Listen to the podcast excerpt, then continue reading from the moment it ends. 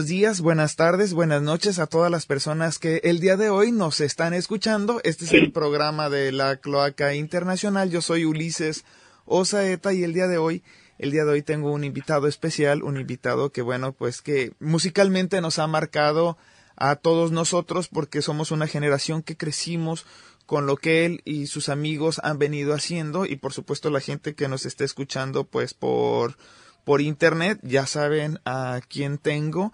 Eh, para los que nos están escuchando en amplitud modulada o frecuencia modulada pues ahorita les voy a decir por supuesto claro que estoy platicando eh, y vamos a estar platicando con Aldo Acuña Yancy él es el bajista de Maldita Vecindad eh, bajista pues desde el, desde el 85 más o menos, no, 89, Aldo, antes que nada, bienvenido Aldo, ¿cómo estás?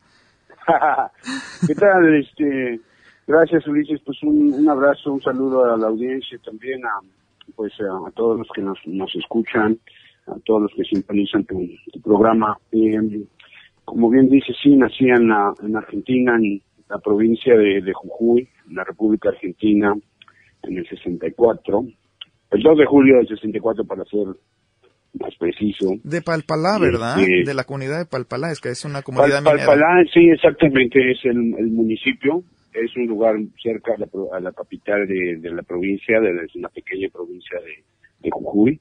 Y Palpalá es un lugar eh, pues tiene un complejo industrial, hay hay una siderúrgica, metalúrgica y hay mucha minería en, ese, en esa provincia, entonces todo eso sucedía ahí donde yo nací, este, todo, todo está muy cerca ahí en, en ese lugar, todo, todo es pequeñito, ¿no? Todas, las distancias son cortas, todo, todo el mundo se conoce prácticamente, ¿no? Ah. Entonces, bueno, pues yo los, eh, ahí crecí, y mis inicios, yo creo, de la, de la música los inicié ahí mismo, ¿no?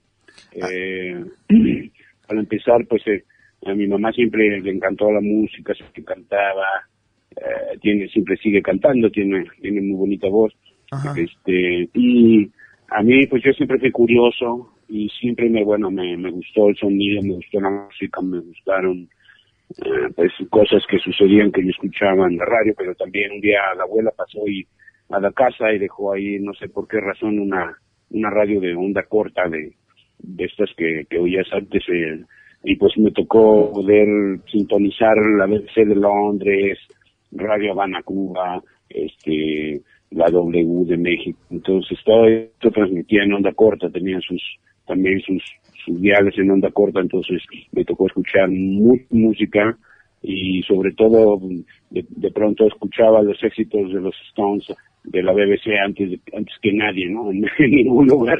Entonces eso eso me pues me, me fabricó pues, un, un acervo, ¿no? Me empezó a me empezó a hacer pues un poco más uh, más llena mi, mi canastica de sonidos y de, y de curiosidades, ¿no? Ahí mismo en Argentina.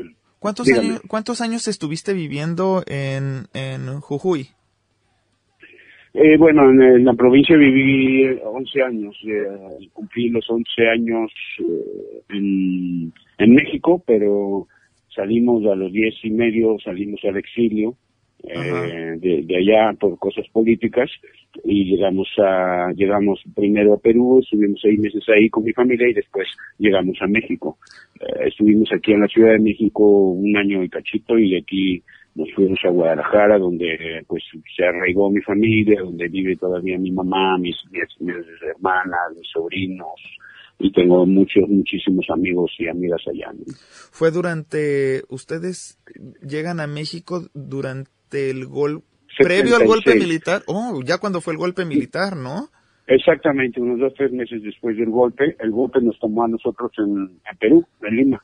Fue el 24 de marzo de 1976 cuando iba la esposa de Perón, que también era presidente en aquella época, se desvía el avión y le dicen que pues se encuentra detenida y que el ejército ahora es el encargado de controlar a todo el país.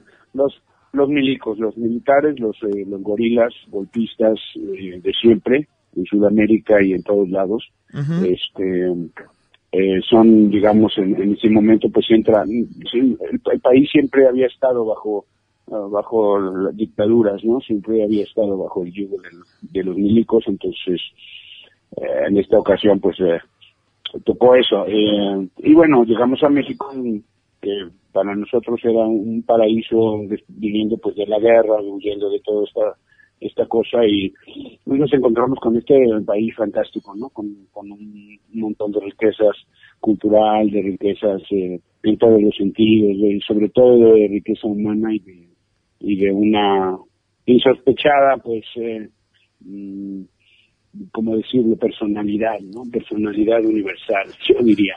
O sea, tenían, básicamente tenían que haberse ido de, de Argentina en aquella época porque estaba, había un grupo, ¿no? Que era la Alianza Anticomunista Argentina, la AAA. ¿Les tocó? Sí, pero también esa, esa AAA también estaba, se llevaba, digamos que tenía amiguitos en todo Latinoamérica, ¿no? Sobre todo en, Sudamérica. Este, y esos, ese amiguito y ese nexo con esos amiguitos siempre fue Estados Unidos, ¿no? Siempre fue la política de Estados Unidos. Que financió la, la, el plan Cóndor. El golpe, no, claro, el Plan Cóndor, todo esto, claro, que, que era básicamente pues el llamado Plan Cóndor que, fundaban este, en ese momento creo que eran Uruguay, eh, Bolivia, Chile, Argentina, sobre todo, este, en, esta cosa de, la, pues de la Guerra Fría, ¿no? Más que nada. Ya en ese momento era pues la Guerra Fría, entonces eh, eh, se cernía sobre todo los latinoamericanos y sobre todo los pensadores los que pensaban distinto, pues, eh, peligros, ¿no? Y eso fue lo que pasó eh, en toda Latinoamérica, ¿no? ¿Y, ustedes llegan a México a lo que sería la Casa Argentina? Exactamente, la Casa del Pueblo Argentino era un, espacio que había gestionado las organizaciones de resistencia en, la Argentina, con mucho apoyo del gobierno mexicano, de la solidaridad de, de los mexicanos, de los mexicanos y mexicanos que, nos acogieron como, a muchos otros miles, ¿no? De, exiliados, no solo de, de, Sudamérica, ¿no? La República, en fin, o sea, fueron, fueron, es una tradición, este, mexicana, la tradición de asilo, ¿no? Entonces esta, esta protección al derecho de asilo que, que ha ejercido México, pues eh, le ha traído pues cosas, ¿no? Y gente, unos indeseables como yo, y otros, y otros intelectuales, en fin. No, no de hecho, Aldo, este, fíjate que e, esa tradición, y hoy estaba, hoy estaba reflexionando al respecto, nos ha ayudado mucho en México, porque justamente cuando fue, por ejemplo, eh, cuando Francisco Franco toma el poder y muchos se exilian eh, de España, es, pues se, llegan muchos intelectuales, así es como llegan muchos intelectuales a México, ¿no? Digo, el mismo Colegio de México fue fundado por intelectuales españoles y maestros de la UNAM. Sí, como todo, Estados Unidos, por ejemplo, también es una suerte de, espacio, de lugar de, de, digamos, esta sociedad, ¿no? que se que se construyó a partir de los migrantes. Sí claro. Y que y que desafortunadamente muchos de nuestros países exportaron este pues intelectuales y no y científicos eh, eh, pues en esta búsqueda de, un mejor estar no en, un espacio en donde bueno sí se aprovechan esos esos saberes y esas capacidades no entonces este Estados Unidos mismo pues está hecho de todos estos mentes brillantes de los migrantes, ¿no? Claro. Entonces, no bueno, por no hablar de la mano de obra barata, ¿no? También, así es. Y, en Casa Argentina, ¿cómo era la vida en Casa Argentina? Sé que funcionó esa Casa Argentina hasta el 78, hasta 1978, y era gestionada por Rodolfo Puigrose, entre otros. Sí, sí, sí. Mira, eh, este eh, bueno, este, esta parte de, mi vida pues fue mi, todavía mi infancia, adolescencia, ¿no? Aunque aunque aunque uno crece, termina creciendo de, saber y aprender muchas cosas. Por ejemplo, a mí me tocó saber que la guerra también nos alcanzó aquí. Yo, Es una cosa que yo había guardado mucho en la memoria, pero después un, un día claro que lo saqué, me acordé, dije, bueno, pues si, si vinieron los milicos argentinos, eh, los, los militares argentinos mandaron marinos aquí, un comando de marinos a secuestrar personas y a, y a, señalar, así, a señalar personas y amenazar. Y entre otros, a mí y a mis compañeros, ¿no? Un, niño de 12 años que venía, que regresaba de la escuela y eso, y eso era lo que desafortunadamente en este fantástico, maravilloso país, pues también había que, que padecer, ¿no? Vuelvo a decir que dice la, la leyenda que eh, toma, agarraron, o sea, inmediatamente la, la policía mexicana eh, la federal creo que era en ese tiempo, eh, logra identificar este comando, los neutralizan, les ponen una super calentada y los mandan de regreso a la Argentina, no, no sin antes advertirle el señor, en ese tiempo creo que era Gutiérrez Barrios, que el único que desaparecía gente aquí era él. Bueno, eso no era nada, ninguna desaparición, pero bueno, sí también había este, una aversión a, a los grupos de izquierda en México, ¿no? Este, en bueno, sí, pero claro, bueno, había desde luego la posición política del gobierno mexicano de seguir las directrices de Washington, pero al mismo tiempo yo intuyo, porque no puedo pensar de otra manera, no, no hay nada que me muestre lo contrario, que eh, dentro de esa, digamos, de esa táctica del gobierno mexicano de, de ser receptivo a, pues a los exiliados, a los intelectuales, a los cuadros, digamos, eh, eh, ideológicos, ¿no? De, las de los diferentes grupos, este, pues de alguna manera por un lado cooptarlos o por, otro lado tenerlos bajo bajo control y bajo total observancia, ¿no? Lo que he sabido es que sí, la policía mexicana para ciertos asuntos es muy especializada y muy efectiva. Entonces, en esos años, pues no era lo menos, tenían un servicio de, inteligencia y contrainteligencia, pues muy eficiente, este, a las, al servicio de Washington también, y pues por lo mismo tenía que ser eficiente. Y entonces, ¿tú, ¿tú sufriste entonces un tipo de atentado o intentaron hacer? No, no, no, no, no, llegaron, llegaron, bueno, nada más amenazas, ¿no? Había un carro con, con cuatro trajeados que nos, nos insultaban y nos, y nos seguían, nos seguían dos cuadras a la escuela, ¿no? Y de la escuela a la casa. Entonces, eh, esto duró una, eso sucedió solo una vez, a mí me sucedió solo una vez. Esto acá en México, porque en otros países, en Perú, por ejemplo, la policía se subía conmigo, conmigo al autobús cuando yo iba a visitar a mi amigo de 10 años. Entonces, eh, para que veas el nivel, pues, pues de la inteligencia, lo que tienen que hacer estos estos tipos, ¿no? para tener lo que necesitan. Qué fuerte. Y, y yo te, hace rato te comentaba lo de la AAA eh, por la, la, Alianza Anticomunista Argentina, porque ellos empezaron a hacer eh, homicidios selectivos por ejemplo, mataron al rector de la Universidad de, Argentina o a un ah, político, un defensor. En, ajá. No, no, desaparecieron 30 más de 30 mil personas. desaparecieron más de 30 mil personas y eh, fueron, fueron sustraídos los hijos de, de más de 700 madres eh, y apropiados muchos de estos niños, de estas niñas recién nacidos, eh, por, por gente inclusive de las mismas, del mismo servicio este militar y, policial de, Argentina. a ese nivel de, de, de, depravación y de, ah, digamos, de, de, profundidad de la, de la podredumbre pues de ese sistema, ¿no? Entonces,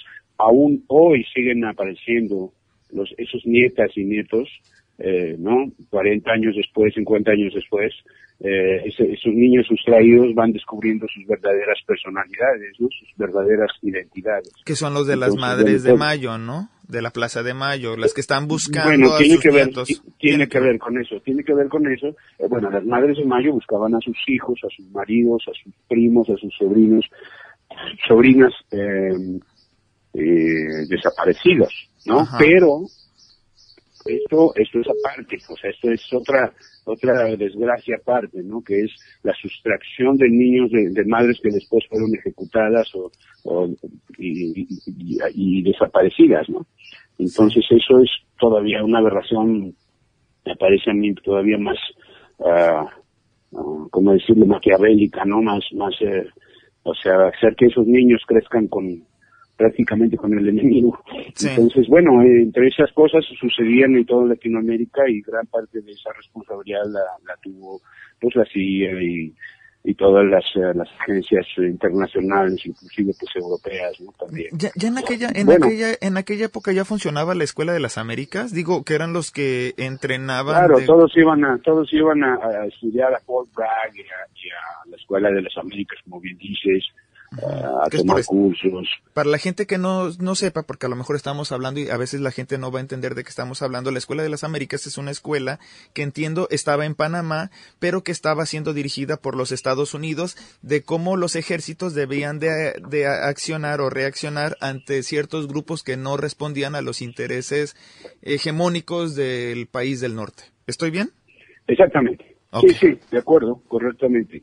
Eh, especializados pues en eh, contra insurgencia, guerra de guerrillas, este, desestabilización, bueno, todo el, aparato que montaron en contra de, de, Allende, por ejemplo, este, la presión económica, que, de la que fueron también eh, muy partícipes los empresarios eh, de diferentes compañías, no solo americanas, ¿no? sino también chilenas, ¿no?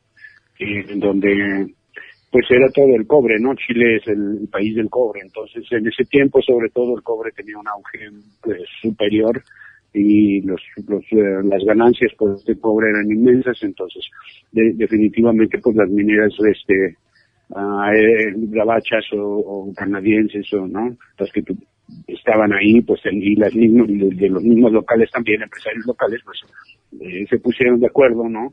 Los del transporte, una, una serie de cuestiones para presionar a, a, Allende, este, amén de, también de la desinformación y de las campañas Exacto. Los medios de comunicación siempre han jugado un papel muy importante también para el mantenimiento de las, de las grandes, em, de los grupos oligárquicos, ¿no? De la, Exactamente.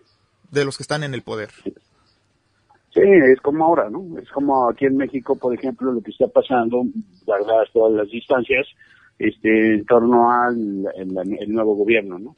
Es decir, mm. ya este nuevo gobierno aparentemente no está marchando de, de la mano de los de los intereses eh, absolutos, ¿no? De, los otros grupos, entonces pues ya ya hay una guerra de, de, cuarta intensidad, ¿no? de, de una, una manera pues, distinta de atacar, pero igualmente efectiva, ¿no? Que son es la desinformación, que es la, la generación de miedo, que, que fue como Donald Trump llegó a, la presidencia, ¿no? Así es. Entonces, bueno, a eso se dedican los medios también, ¿no? Esos medios que antes estaban maiciados, que todo el tiempo tenían dádivas, que todo el tiempo ganaban este millones y millones con, con cada nota, que hacían, pues ahora ya no lo tienen, ¿no? Entonces, bueno, eso eso está pasando aquí, pero eso se ve, ¿no? En Latinoamérica también, en los otros países, en, Colombia, en, eh, sobre todo, ¿no? En, Ecuador mismo, después con, con, con este el asunto de Lenín Moreno, y,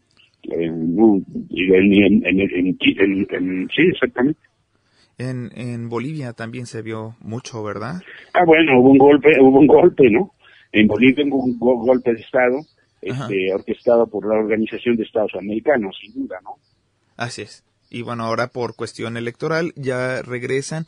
Y regresando un poquito a esa, a esa parte de cuando tú llegas a México, empiezas a, a, entender tu historia, pero ¿cómo te empiezas a adaptar a ese México que era diferente, Aldo? ¿Era diferente a lo que tú habías vivido? Porque entiendo que donde tú habías vivido, norte de Argentina, pegado a Bolivia, pegado a Uruguay o Paraguay no, no sé, este, pero... A Chile. A, Chile, no la tiene.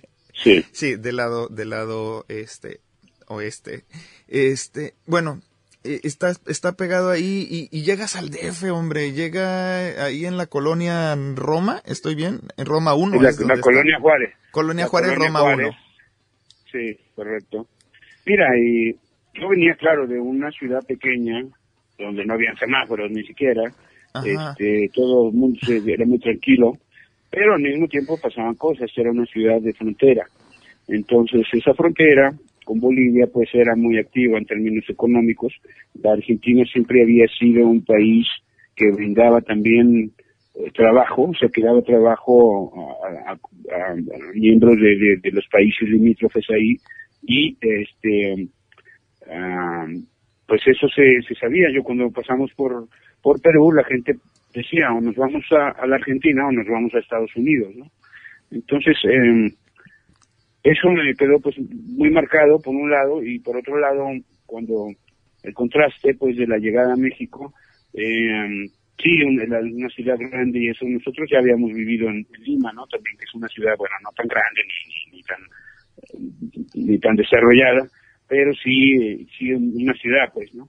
Y un puerto también, el puerto Callao, ¿no? Eso eh, había cosas ahí, este, que para un niño, y que es, el punto que voy, si yo todavía era un niño, un adolescente, por un lado era, pues, juego y aventura, ¿no? Conocer otros países, viajar en avión, este, ¿no? Descubrir otras, otras culturas, y, bueno, cuando llegamos a México, como había esta, no sé si supiste, también por ahí de, no sé, abril, mayo de, de, de, de este, del 76 en Perú, pues hubo un golpe también, entonces, este, eh, como bien decía, las triple A se hablaban, entonces todos los países se hablaban, entonces, claro, ya mi jefe, mi papá, pues pasó a ser sospechoso, ¿no? Para el nuevo gobierno, para el nuevo, para la nueva dictadura en Perú. Entonces, bueno, eso, eso, eh, digamos, dinamitó, eso lanzó, pues, a la familia a México, al exilio a México, que, que nos acogió y nos, y nos proporcionó, pues, digamos, la, la, esta oportunidad increíble de, pues, de formar parte de, del país mismo y, apreciación de, su cultura y de todo lo que la gente sobre todo no sí. la gente que es lo que lo, que lo que brilla no sí sí y y entonces llegas, te digo, empiezas a adaptarte. ¿Estuvieron, eh, eh, Casa Argentina funcionó hasta el 78? ¿Cómo era vivir dentro de Casa Argentina? yo lo que, lo que, mira, el, el, mecanismo era este, tú tenías, llegabas y en ese lugar, que era un edificio bastante amplio, grande, tenía varios pisos, en ese edificio había una peña, una peña musical que funcionaba los sábados. En ese en esa peña a mí me tocó conocer, ver en persona, en, en vivo, a Chava Flores, a Amparo Ochoa, a Sanampay, a Oscar Chávez, eh, en fin, o sea, muchos artistas eh, que, que eran peñeros de esa, en esa época, este, me tocó conocerlos muy de cerca y pues también fue un, choque increíble, ¿no? Con, con la diversidad musical, la diversidad sonora que también nuestros pueblos este, han vertido siempre, ¿no? Entonces, eh, ya de niño, pues a mí ya me, yo en la, en, la escuela, en la primaria, en octavo, en, perdón, en, cuarto año, en tercer, cuarto año, era solista del, de la escuela, ¿sabes? Órale, ahí empezó tu, ahí empezó. Entre, entre, otras cosas, pues, eh, sucedía que mi, mi, tía un tiempo fue mi maestra y yo para zafarme de mi maestra dije, no, me voy a meter a clases de música y a cantar y entonces ya después terminé siendo el solista del coro. Entonces, eh, un poco un poco desde ahí ya tenía una una, una cosa, un, chiste musical pues, ¿no? Ajá. Y, llegando aquí pues eso explotó, explotó porque eh, te digo, pasaron esas cosas un poco difíciles pero también pasó que yo me descubrí unos amigos fantásticos, chilenos, argentinos, quienes me invitaron, o sea, yo estuve un rato en la, en la escuela aquí, terminé la, primaria, este, nada más estuve un año, entonces eh, mis amigos se fueron a Guadalajara y me invitaron, y yo me fui a Guadalajara, y mis papás me dieron permiso, entonces yo me fui primero que nadie de la familia, me fui yo a vivir a Guadalajara. ¿Cuántos años tenías, Aldo? Yo tenía como 12 y medio, casi 13 años. ¿Y tus, papás, y, tus papás te dieron permiso de irte? Sí, mis papás eran unos unos comunistas medio medio, medio comunistas. entonces, entonces, claro, había una, digamos que, que estaba todo bien controlado, ¿no? Porque esta, estas personas eran artistas eh, argentinos, chilenos, que pues cuyos hijos, ¿no? Eran amigos míos y entonces, bueno, empezó una amistad muy, muy importante entre nuestras familias y también eh, con mi amigo el Chicoria, ¿no? Juan Antonio Sánchez, que es un gran guitarrista ahora, es un gran guitarrista de música flamenca y de música latinoamericana, que ya es chileno, vive ahora en Chile, pero estuvo mucho tiempo en España. Y con él empecé a tocar en una peña en, la, en, Guadalajara, porque esta cosa de la música empezó y nunca se detuvo, pues, ¿no? Para mí. Este, eh, antes de empezar la, secundaria, pues nos soplamos, él y yo nos soplamos un año de, escuela porque lo único que hacía era ensayar y ensayar y ensayar. Y ya ensayando, llegamos a llenar la peña que era la peña Cuicacali. Los fines de semana llenábamos dos, tres días la peña Cuicacali porque éramos un par de mocosos que cantábamos canciones de protesta y folclórico. Ah. Y todos se la pasaban bien y nosotros también, hacemos dinero. ¿Una, peña, ¿Una peña es un bar?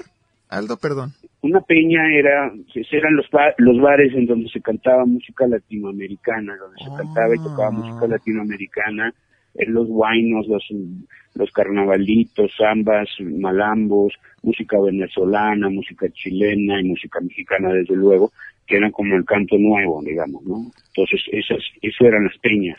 Las peñas eran una tradición de, de Sudamérica en donde es eso, ¿no? Peña y hay comida, hay bebida y hay música y hay baile también. Oye, hoy en día existen esos, esas, digo, tú que eres más de vida sí, nocturna. Existen todavía.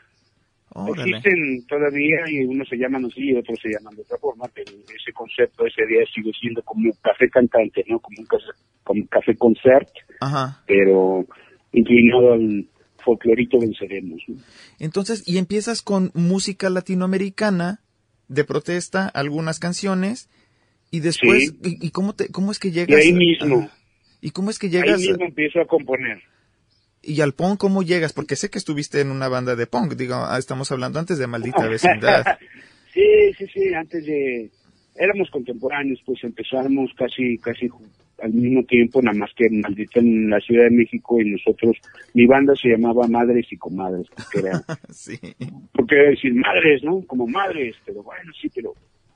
Bueno, ponle un un, hay una cosa menos un poco más leve. Bueno, madres y comadres. Entonces inventamos eso. Aldo, antes de antes de platicar de esto, déjame irme un pequeño corte, rapidísimo. Sí. Eh, me voy con me voy con dos canciones. Me voy eh, con la de Morenaza de la producción de Maldita Vecindad de 1999 y Mojado. Con estas dos canciones yo me voy, señoras, señores, no se despeguen, regresamos.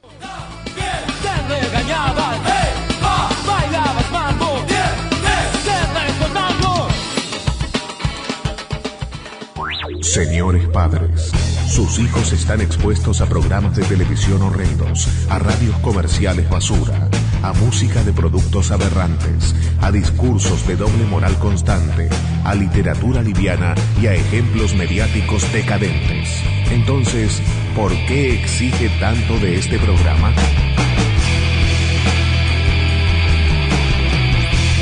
En caso de que el mundo se desintegre, no es tan difícil de entender.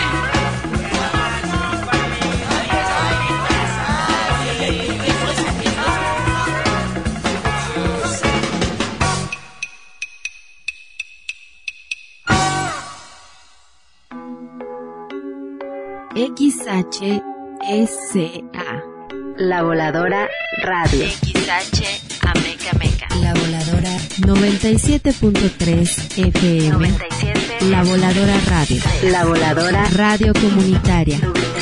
Transmitiendo desde sus estudios y oficinas. Ubicadas en San Francisco número 70. Barrio Panoaya. Ameca Meca. Colonia Centro. Ameca Meca de Juárez. Estado de México. Somos miembros de la Asociación Mundial de Radios Comunitarias y de la Red de Radios Comunitarias de México. Somos adherentes de la otra campaña, La Voladora Radio, Un proyecto de la Voladora Comunicación Asociación Civil. 97.3. La Voladora Radio. Yo soy esta radio.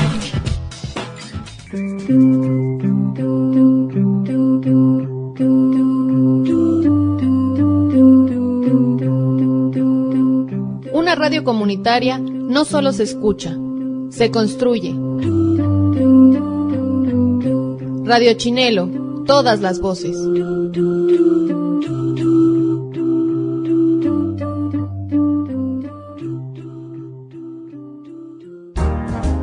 Escucha la radio cultural Álamos Sonora, un proyecto de radio comunitaria que es una realidad. Frecuencia 93.3 con 15 kilómetros de señal que llevan arte y cultura. Radio comunitaria Álamos Sonora en frecuencia modulada. Sintonízate.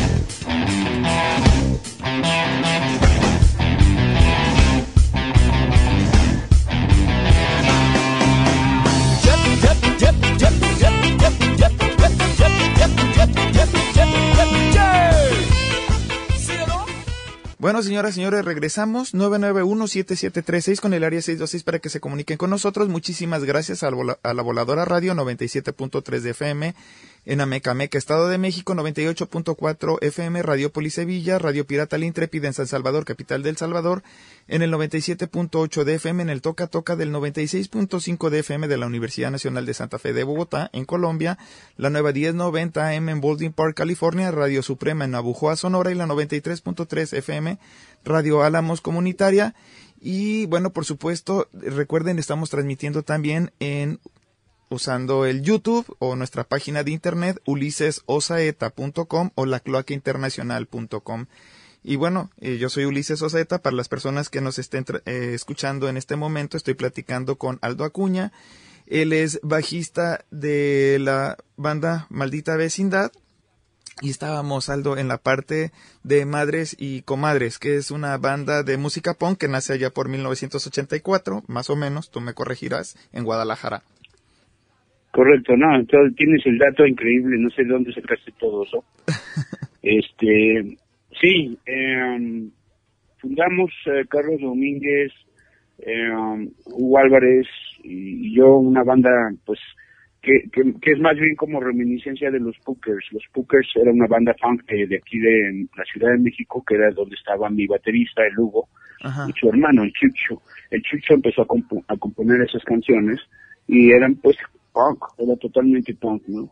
Entonces Carlos, yo conocí a Carlos Domínguez allá en Guadalajara, él era bajista y yo, yo tocaba la guitarra, yo, estaba, yo era el guitarrista de la banda y yo cantaba. Ajá. Entonces, este, ese fue como, con esa banda, allá en los 84, casi 85, nos tocó trabajar en, en una película de, la primera producción de, de Memo del Toro, ¿no? Sí, la primera producción del Memo del, del, del Toro, este, eh, fue una, una película de Jaime Humberto Hermosillo, eh, un director muy muy conocido en México, eh, una película que se llama Doña Erlinda y su hijo.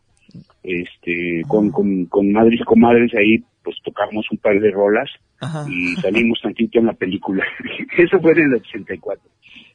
Entonces, bueno, esos fueron mis pininos en el cine. Oye, y, y- y- eh, ha de ser interesante, ¿no? Que te llamen para... Bueno, porque Guillermo del Toro es de Jalisco, tú estabas en Jalisco. Sí, sí, sí. Bueno, yo tenía muy muy buen contacto, muy buena amistad, siempre le tenía con Margarita Sierra, que ella era una, bueno, es una, una amiga, la mamá de, de una amiga mía más bien. Pero Margarita Sierra también llegamos a ser muy, muy buena amistad y siempre nos apoyó en todo. Siempre fue una muy buena gente, siempre en vistas, en, en miras de la cultura. Ella fue fundadora de la Feria Internacional del Libro de Guadalajara, nada más. O sea, ella hizo mucho de ese proyecto cuando empezó. Entonces, por ella fuimos también a tocar nosotros como maldita vecindad después a, a la Feria del Libro de, de Guadalajara, que se volvió una locura ese, ese espacio que, y que bueno, hasta la fecha sigue siendo un emblema pues para la cultura en, en la, en la habla hispana, ¿no?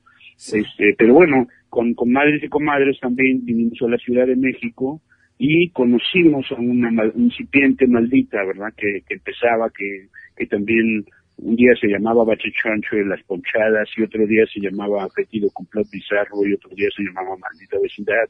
Ajá. Entonces, eh, yo me hice amigo del Tiki, Ajá. que era el guitarrista, el primer guitarrista, y junto con el Tiki empezamos a componer un par de rolas, eh, y ya, y después por un- en algún momento de pronto eh, ellos eh, no tenían bajista, Eh, y me llamaron para tocar el el tiki era Arturo Reyes, ¿no?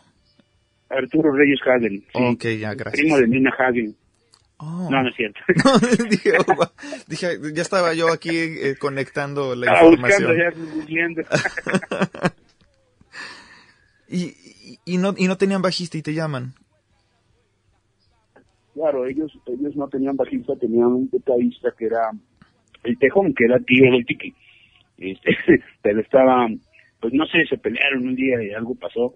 Y me llamó Tiki y me dijo, vente a tocar el bajo con nosotros. Y pues eso fue muy, muy fácil, muy natural, porque yo como de alguna manera también fan de lo que ya estaban haciendo, este, ya me sabía sus canciones, ¿sabes? Y con Tiki empezamos a componer parte del material que sería después parte del disco Maldita Vecindad, ¿no? Empezamos a componer Mujer, por ejemplo, empezamos a, a delinear lo que era el Rafael, lo que era eh, también Mujer, Rafael, Bailando, creo, o sea, uno de esos temas, varios de esos temas los empezamos a, a trabajar Tiki y yo en, pues aparte, ¿no? Eso, Y fue muy eso padre ya porque cuando, cuando me, dígame. Perdón, perdón, ¿eso fue ya en la Ciudad de México, Aldo? Sí, sí, lo que el- a donde, lo que me pasó, lo que omití fue que un par de veces con madres y comadres vinimos a la Ciudad de México y alternamos con esa maldita incipiente y este y de y de- en ese momento pues yo con mi banda punk pues trueno porque eran era demasiado punk entonces claro yo de alguna manera pues también me integré a otro colectivo de alguna forma también punk no Sí. eh, pero eh, pero sí eh, am, digamos en ese momento pues ya ya se gestó mucho de lo de lo que pues el lenguaje com- compartíamos mucho el lenguaje eh, digamos no solo lírico sabes sino también la actitud y mucho de la idea de qué vamos a hacer con los medios ¿no? Ujú. Este cuando cuando nos toquen no entonces en- entre otras cosas pues no que nos preocupaban y que nos ocupaban pues en ese tiempo porque pues para empezar, bueno, sí, los medios no existían para nosotros, ¿no? Para el Sí, punk, sobre sí. todo.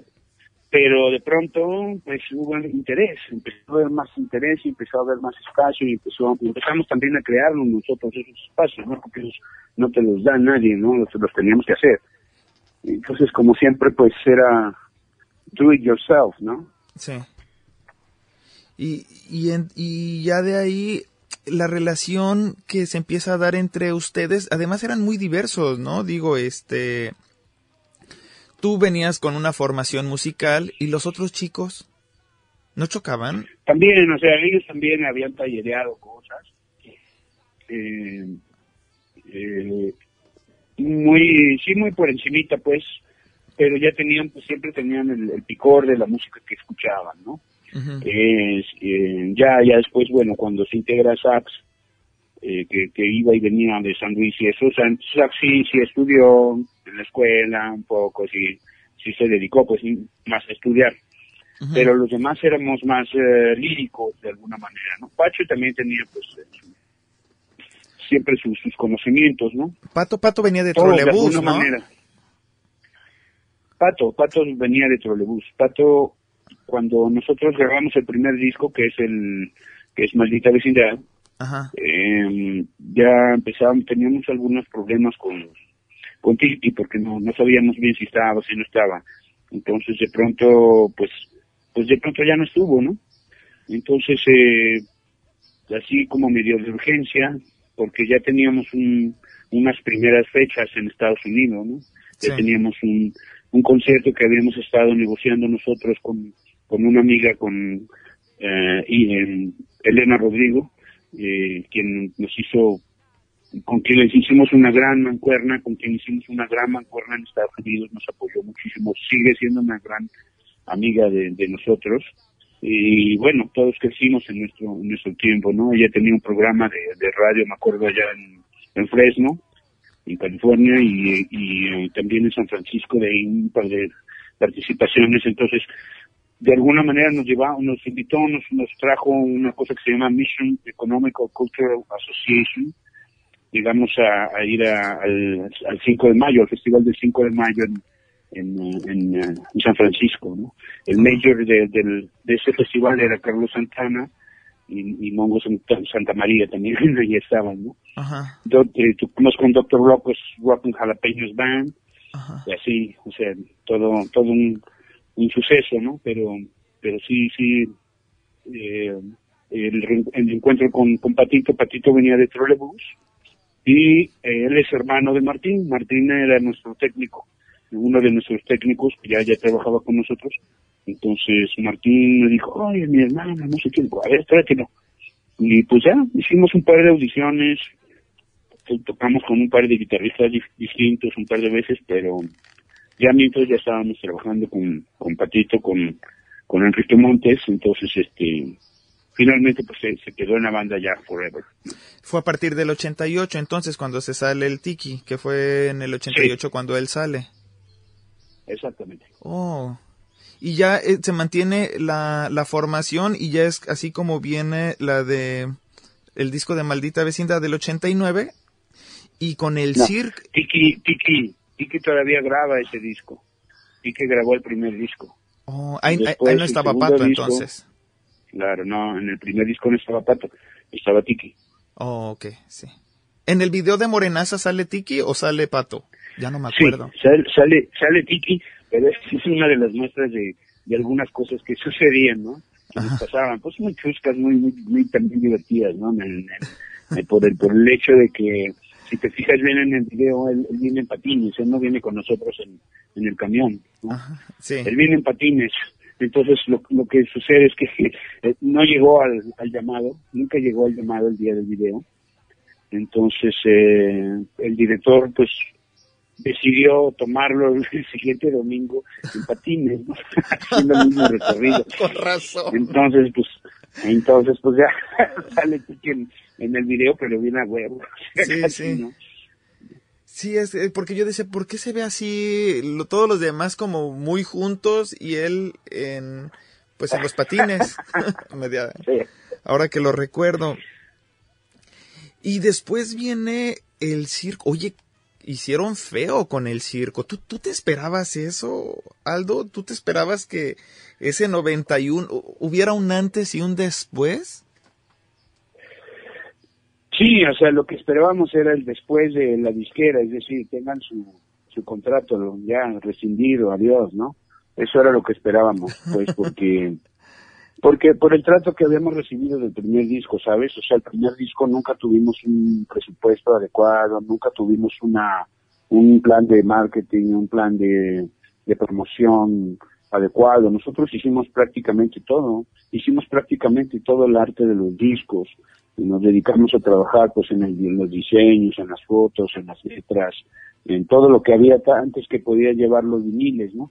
Entonces, este, ya cuando sale el CD, eh, nos, ya eh, que coincidió pues con nuestra gira de, de, maldita vecindad en Estados Unidos, nuestra primera gira, el Greyhound Rolling Tour, que, que, hicimos, que todos pensamos, ah, nos van a, nos van a rolar un autobús de Greyhound para ir de gira. Sí, güey, era un talonario de boletos para cada uno, para viajar en, en, esa innombrable este, condición de, de, claro, es, lo más. ¿Tú has viajado en Greyhound alguna vez? No. No. No.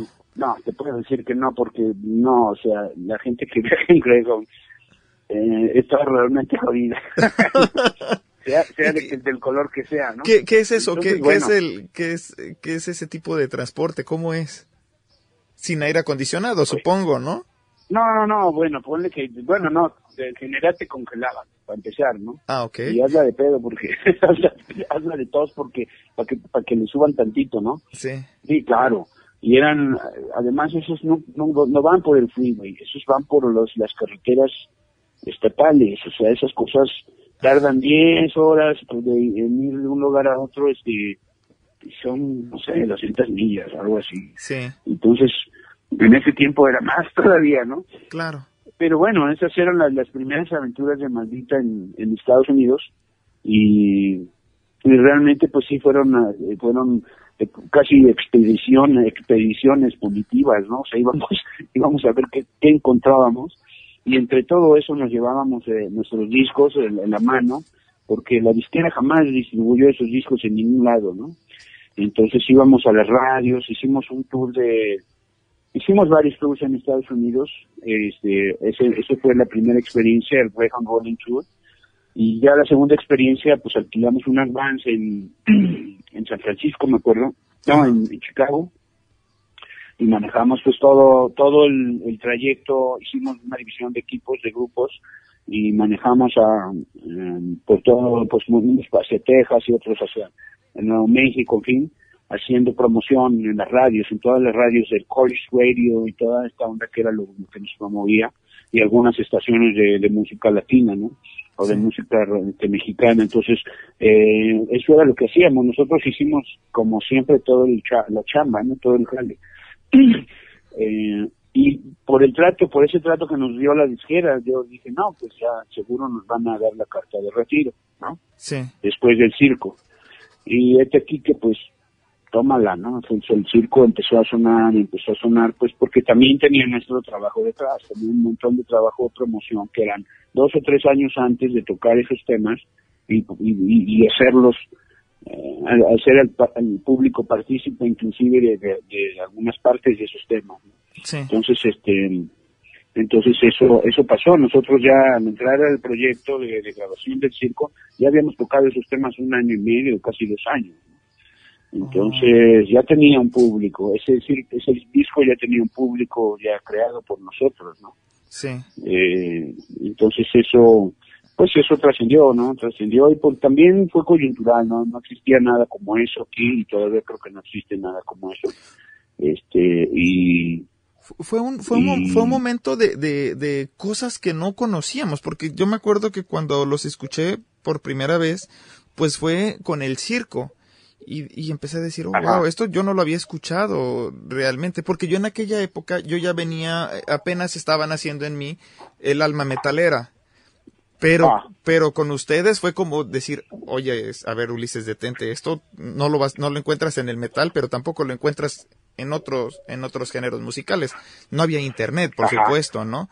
Este, No, no, no, olvídalo. eh, era muy difícil. Y, pero además, lo interesante es que los empezaba a ver en la televisión, con Paco Stanley, por ejemplo. Ajá.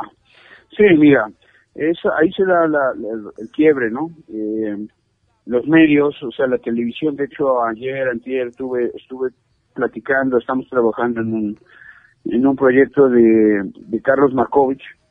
Este, no sé si sabes quién es Carlos Markovich. Eh, Carlos Markovich, Mar- ¿Es el de Jaguares? ¿Markovich? eh, es su hermano, es su hermano. Oh. Ese es Alejandro. Alejandro Carlos Markovich. Es un director de cine, no sé si viste una película que se llamó ¿Quién diablos es Juliet? Ujú, sí.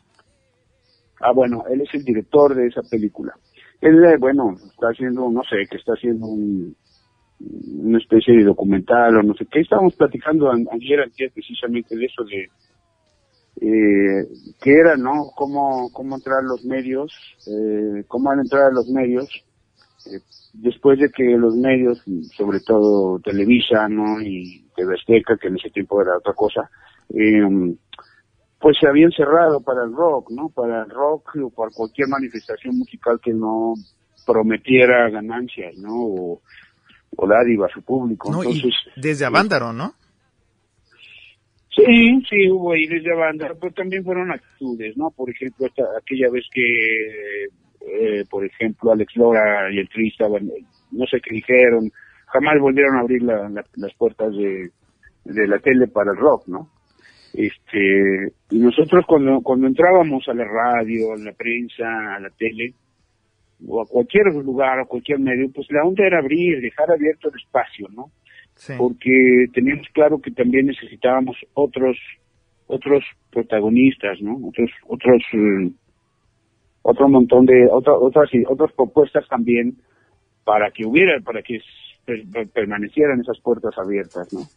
Entonces eh, esa era un poco la idea y ese era finalmente el, el- la, la búsqueda, ¿no? ¿Saben qué? Pues eh, regresemos, ¿no? Porque bueno, te puedes decir, ah, pues este los medios vendidos y bla, bla, bla. Sí, tú ibas a, de todos modos estabas tú o iba a estar otro, ¿no? Sí, claro. Y mientras, en tanto nosotros no dejáramos de decir lo que decíamos y dejar de vestir como vestíamos y dejar de cantar lo que cantáramos, pues esos medios son concesiones a la, a la iniciativa privada, pues son concesiones del, del Estado, de los mexicanos, ¿no? De todos. Entonces, esa fue una forma de tomar esos, de retomar esos medios para nosotros, ¿no? Para nuestros fines, para nuestras necesidades. Desde luego la disquera también estaba ahí involucrada en, la presión, ¿no? Pero era más una presión ya un poco más de pública, ¿no? ¿Tú, tú- tuviste que cambiar tu vida, Aldo? Digo, entiendo que muchos de ustedes, por ejemplo, a los lugares a los que habían ido por años, pues como que siempre habían sido los chicos normales que llegaban, pedían sus cosas, pero después del circo ya era como llegar y todos esos, por ejemplo, este meseros que los habían atendido antes, pues ahora eran esos meseros, más los amigos de los meseros, más los familiares de los meseros pidiéndoles autógrafos. Ya no era una vida normal. Fíjate que eh, en algunas cosas algunos lo sintieron mucho. Yo tuve la fortuna de fabricarme un mimetismo y inclusive me encantaba hacer esto. Mira, después de los shows, de esos primeros shows masivos, me encantaba bajarme con, con el público, cotorrear y pasar desapercibido, ¿no? Sí.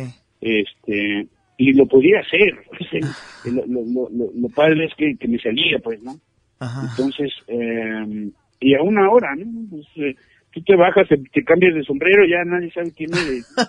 Entonces eh, eso eso por un lado no en, en mi caso pues yo no padecí eso no Sí. y mucho menos eh, no Eh, dejé de hacer mi vida por por eso no eh, en el caso de algunos compañeros por ejemplo que que sí este en el barrio le decían no al pato le decían no mi pato cómo te vas a ir en tacho no no cómo te vas a ir en, en autobús en el camión no en pecero este que ahí se cooperaba el barrio para pagarle el taxi ¿no? Sí. O el metro, te vienen en el metro y ¿tú qué haces aquí, no? Así como no perteneces a este mundo. Y es, era parte de la- las ideas también, ¿no? O sea, queríamos romper con eso, dijo, queríamos romper con esa idea de la del estrellato y del rockstarismo y todas esas ondas, ¿no? Por eso las Eh, pues era que pues era la idea que no que eso no nos afectaba no pues independientemente de que algunos sí padecieron eso más que otros. Te- tengo que irme a un pequeño corte, eh, Aldo, Sí. ya para regresar y pues ya casi irnos despidiendo. Eh, me voy con la de Kumbala, El Gran Circo y Pata de Perro de la producción de 1991 del circo. Con estas tres canciones yo me voy, señoras, señores, no se despeguen, regresamos. El barrio, la noche y la fiesta, la chamba y el chante, la música que suena, los cuerpos que se unen.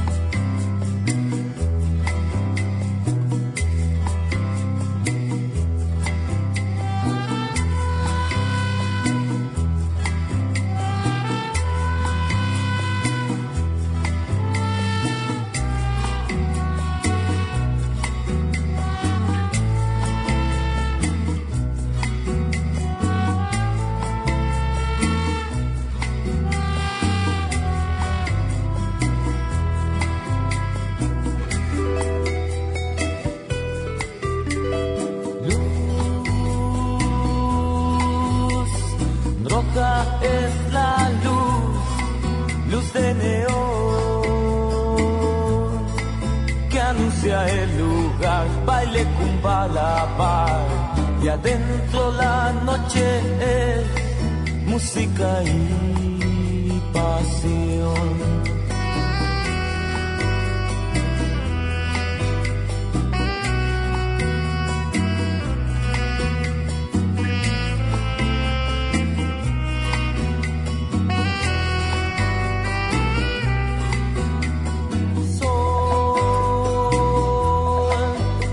Entiendes lo que pasa aquí. Esto es la noche. Y de la noche son las cosas del amor. El corazón a media luz siempre se entregará. Mar,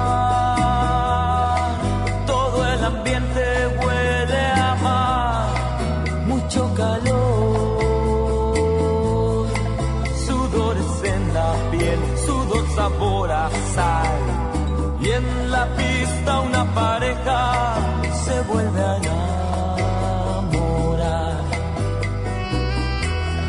Sol, no entiendes lo que pasa aquí.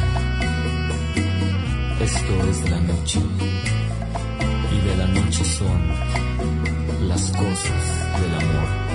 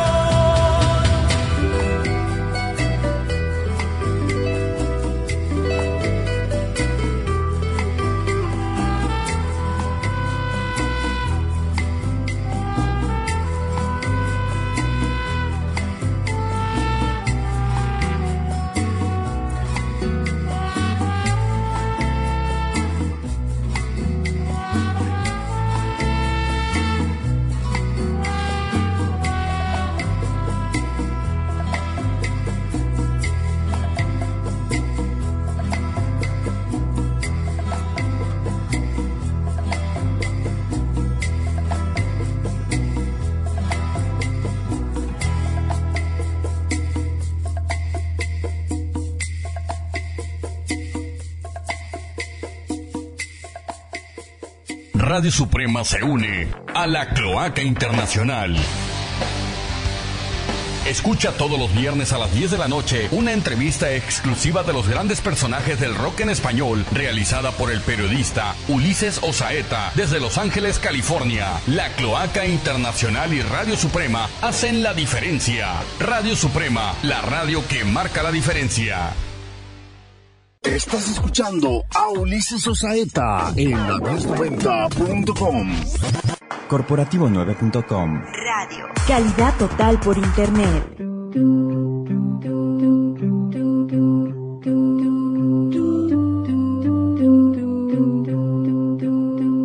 Una radio comunitaria no solo se escucha, se construye. Radio Chinelo, todas las voces.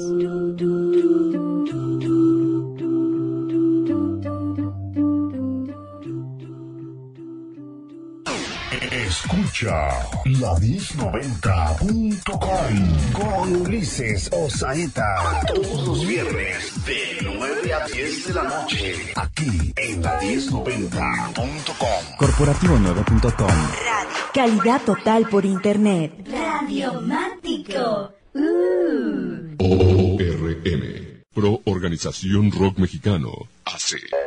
Conectado, conectados. A través del aire la radio. De un lado y del otro.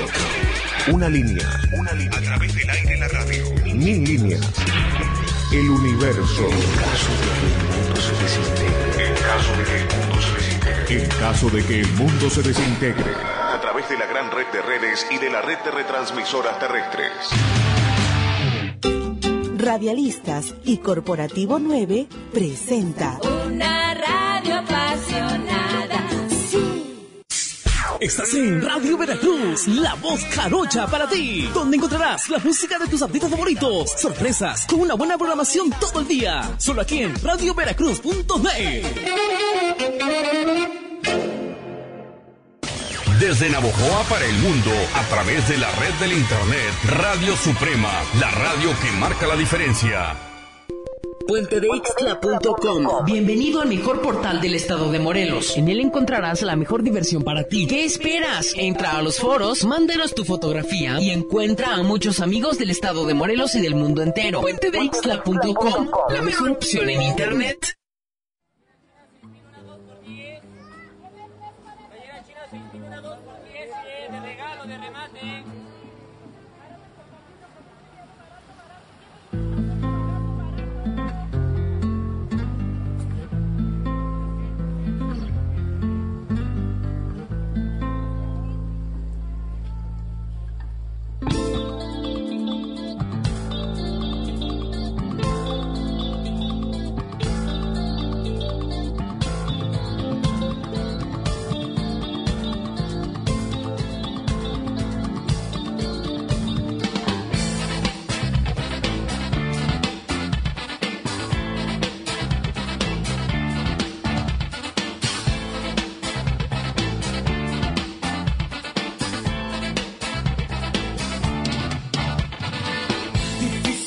Caminar en un extraño lugar en donde el hambre se ve como un gran circo en acción.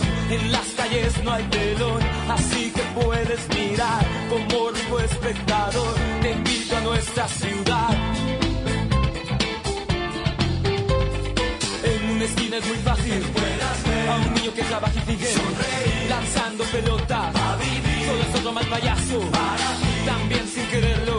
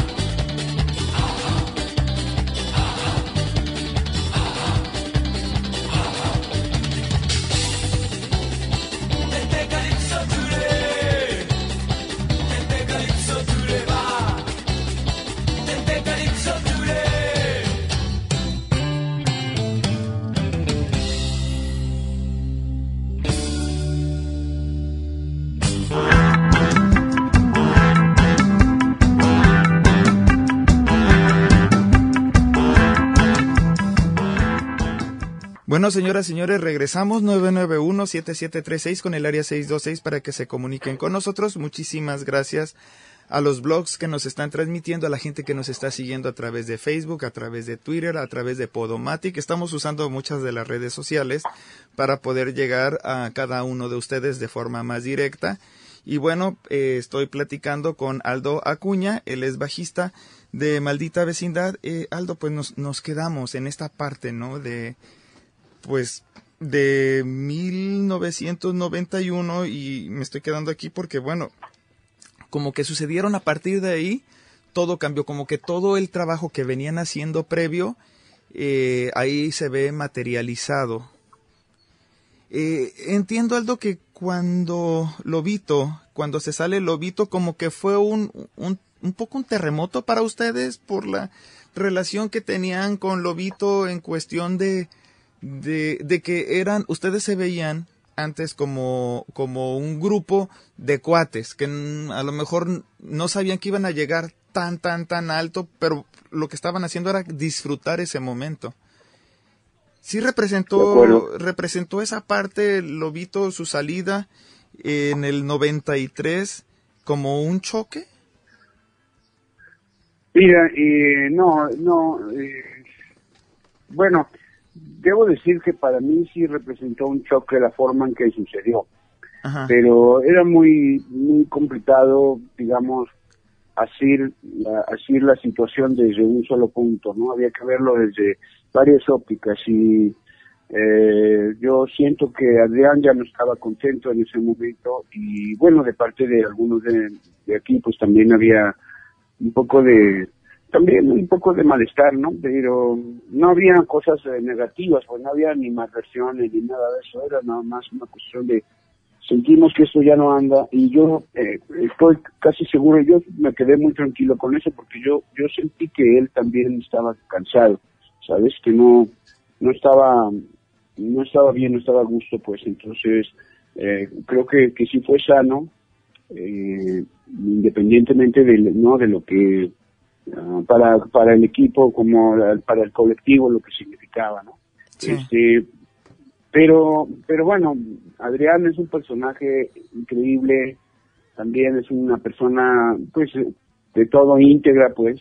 Eh, es así que hace un par de años él me propuso una cosa que apenas hace un año y cachito empezamos a delinear, que es, eh, llegó a, llegó, llegamos en, Sonora Propaganda a tomar como como bandera, ¿no? Él me propuso un proyecto en el que estamos trabajando ahorita él y otros compañeros y yo en, eh, en, una cosa que se llama la Sonora Propaganda, en donde estamos trabajando en una propuesta de Adrián de Lobo, que es un tributo a Lobo y Melón. No sé si sabes que él, no sé si sabes quién es Lobo y Melón. No.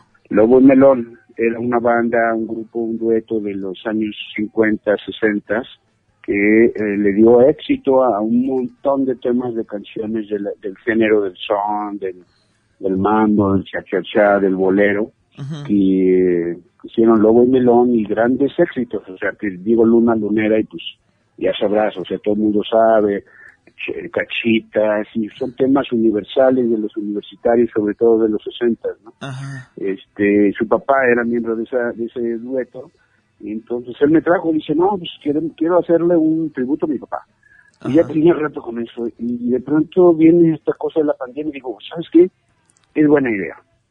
Y nos metimos a grabar, se nos murió un disco duro, hicimos un montón de cosas y estamos a punto de lanzar ya varios temas de ese proyecto, este, que realmente a mí me, me han, me han concentrado pues los últimos cinco o siete meses a full, ¿no? Eh, entonces, eh, eso es parte, por ejemplo, es, es una muestra de que pues, si, bien en algún momento hubo un desentendimiento, o no coincidíamos, no, no era la coyuntura, este momento lo puede ser, ¿no? Y también es así que llevamos más de un año aquí en tu casa trabajando, dándole, ensayando con otros músicos, trabajando en propuestas, ¿no? Para, para este nuevo montaje que, que pues ya prontito vamos a lanzar tú también fuiste, digamos, el primero, fue el primero que tuvo un bebé dentro de la familia, Aldo. No sé si está en lo correcto, ¿eh? Tú me corregirás. Esta es, Sí, ¿verdad? Estás en lo cierto. Sí, hasta que, se- que sepamos, pues, todo, todos los demás. Este, sí, yo fui el primero que, que se aventó el tiro. Eh, el Darío, mi hijo, ya tiene 32 años. Este, es músico, pianista, es maestro de ¿verdad? piano. Estudió en Bélgica. Eh, él, él estudió en Bélgica, en Liège, en, en, una, en universidad ahí que se llama Xavier, o Javier, Ajá. este, University, ¿no? Y, y este, estudió, pues, eh, él es pedagogo, entonces se dedica a enseñarles a los niños música, No-. No, no, no te dio ñañaras, Aldo, de que dije, oye, Bélgica está muy lejos. Pero también entiendo que la educación es buena y no es tan cara como en Estados Unidos. No, mira, claro que nos da ñañaras cuando piensas en las cuotas y los números, ¿no? Este, sobre todo porque la experiencia pues nada te la quita, ¿no? Aunque vayas a, a trabajar de liceo o cualquier lado, eso te deja te deja una experiencia, una vivencia más y más si eres un chavo, ¿no? Que acabaste la prepa, que estás buscando, que ya tienes la música por dentro de los 6, 7 años, que ya tocas desde los 7 años todo el grunge, todo, ¿no? Este, como entonces, claro, no, no fue de que yo lo empujara, pero, hijo, teníamos, vivíamos ahí en el Parque de México, y no sé si conoces la Ciudad de México, el Parque de México en la Condesa, este, vivíamos en el segundo piso, en un edificio de esos de Co, y en el número siguiente de la, del- de, la, de la misma calle, en el siguiente número, en la siguiente puerta, pues había una escuelita de música. Entonces, pues el chamaco bajaba las escaleras, todo, cuando todo era más tranquilo, bajaba las escaleras y se pasaba a la siguiente puerta y llegaba a la, a la escuela de música y todo el mundo feliz con el chamaco, ¿no? Sí. Eh, entonces, bueno, yo no es que uno lo empujara, pero ahí tenía todos los elementos y, y ahí salió el chamaco, este pianista y compositor también, arreglista, eh, tiene su DJ set, su todo toca instrumentos, pues guitarras, bajos, este, ¿no? Sí. Te metes ahí y, y, pues contento, pues y como todos peleando y, y trabajándole, ¿no? Porque si no, no, no se mueve, ¿no? Sí. ¿Y el conecte de Bélgica lo agarró en esa escuela? Dijo que, a ver, jóvenes, ¿quién se quiere ir a Bélgica? Están abriendo un curso, este... Fíjate qué pasó, eh, fue muy curioso. Eh, él cuando terminó la prepa siguió queriendo estudiar música, eh, pero no se encontró muy, no se encontró en ninguna escuela en México. Realmente no se, no se halló ahí, me, sí me preocupé un poco, ¿no? Y, pero de pronto hubo un maestro que, pum, le dio en el clavo y le, él, de niño empezó tocando el piano a los seis años y lo dejó después por la guitarra, ¿no? Pero, este, este, con este maestro a los 16 y medio, 17, retoma el piano y a los 6, 8 meses ya estaba tocando Rachmaninoff y estaba tocando la trompeta y cantando tangos y cantando boleros. Entonces le dio la vuelta, ¿sabes?, a, a su problema, como que le reinfundó pues mucho de, de esta cosa de, de, de la música, pero desde su parte más académica, entonces se entusiasmó mucho y tan es así que pues en un año y cachito el, el, el morro pues fue a audicionar, estudió ruso, ¿no? Se fue a, se fue a audicionar a, a San Petersburgo y, y así, o sea, no quedó ahí en San Petersburgo, pero quedó en el quedó en el Liège, en Bélgica, entonces pues ya ni modo, tuvo que aprender francés en dos meses. En, en Bélgica, poder- en Bélgica y- se y- habla francés, ¿sí? Sí, sí, sí.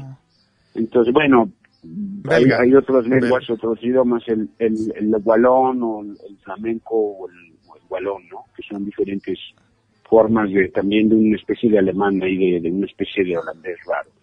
Pero bueno, él aprendió fr- francés en chinga y se puso pues también a meserear, porque pues sí tenía una beca de la familia, gracias a Dios a- a- alcanzó beca y, y este y pues demandábamos lo que podíamos y pues él también le, trabajó, le mesereó y todo.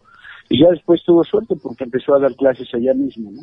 Oh, Entonces eso lo, lo formó bastante y le dio una seguridad pues que ya ya después pues ya ya ya es un, un cuate ya formado, ¿no? Vive solo, hace sus cosas, da clases.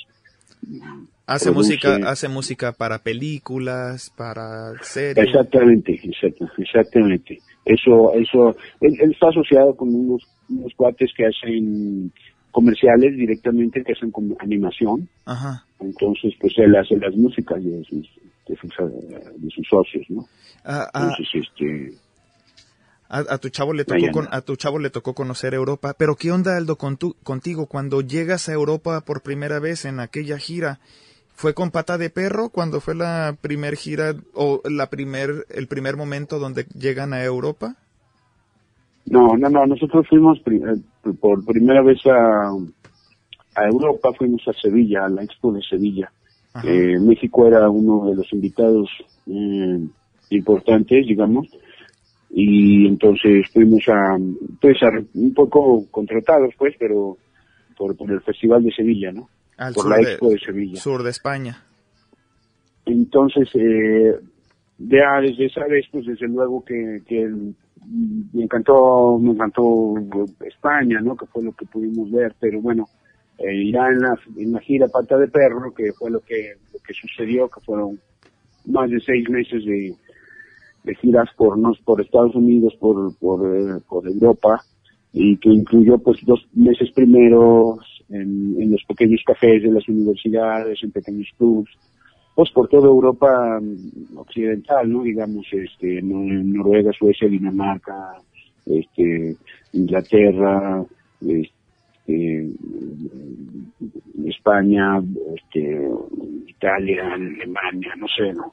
Y, ya después, por ese trabajo, empezamos a, colarnos en los festivales de verano, ¿no? Porque esto fue en el, en el invierno, entonces ya en los festivales de verano nos colamos a Glastonbury, nos colamos a Rock, Rock, Rock on Ring, Roskilde y wow, un montón más que ahorita no me acuerdo. ¿Qué fue qué fue lo que viste que no habías visto en en México y que te cambió la percepción de hacer música? Bueno, eh, precisamente lo que lo que sucedió. Eh, nos, nos dimos cuenta de los festivales, de la- del potencial de los festivales, de la, de la gran, ah, digamos, experiencia que, que, que significa eh, envolverte ¿no? en ser parte de un festival, pero al mismo tiempo eh, también en términos de la producción, o sea, nos metimos a aprender de producción, todos nos metimos a, en eso casi full time y, y fue que cuando regresamos a México dijimos vamos a hacer festivales y los hicimos, o sea empezamos a, a trabajar con, con venía pues esta suerte de todo el asunto del zapatismo y esto eh, en donde en donde pues era requerido no una una un montón de cualidades pues que tenían que ver con lo social no entonces tenía que ver con pues apoyo, tenía que ver con una postura política, y, pero, pero sobre todo una postura social, es decir, nosotros apoyamos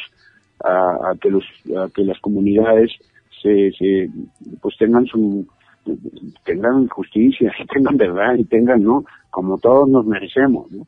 Entonces eh, colaboramos con varios eh, grupos, eh, entre otros con Santa Sabina, con con ah, eh, varios que habían en ese tiempo, ahorita no me viene la memoria, pero eh, también con eh, grupos universitarios, ¿no? Y con colectivos universitarios que después, pues, con esas con esas experiencias, pues, eh, fueron también ellos también apropiándose de los festivales y haciéndolos, pero los primeros festivales los producimos con con nuestras con nuestra experiencia que traíamos de Europa y Sí. con cero pesos, ¿no? O sea, era la confianza de, la- de las personas que ponían los recursos, el audio, la iluminación, al escenario, porque eh, estaba, honestamente, porque estaba el nombre maldita vecindad ahí, si no, nunca hubieran aflojado nada si no era con dinero Sí, claro. de la entrada, ¿no?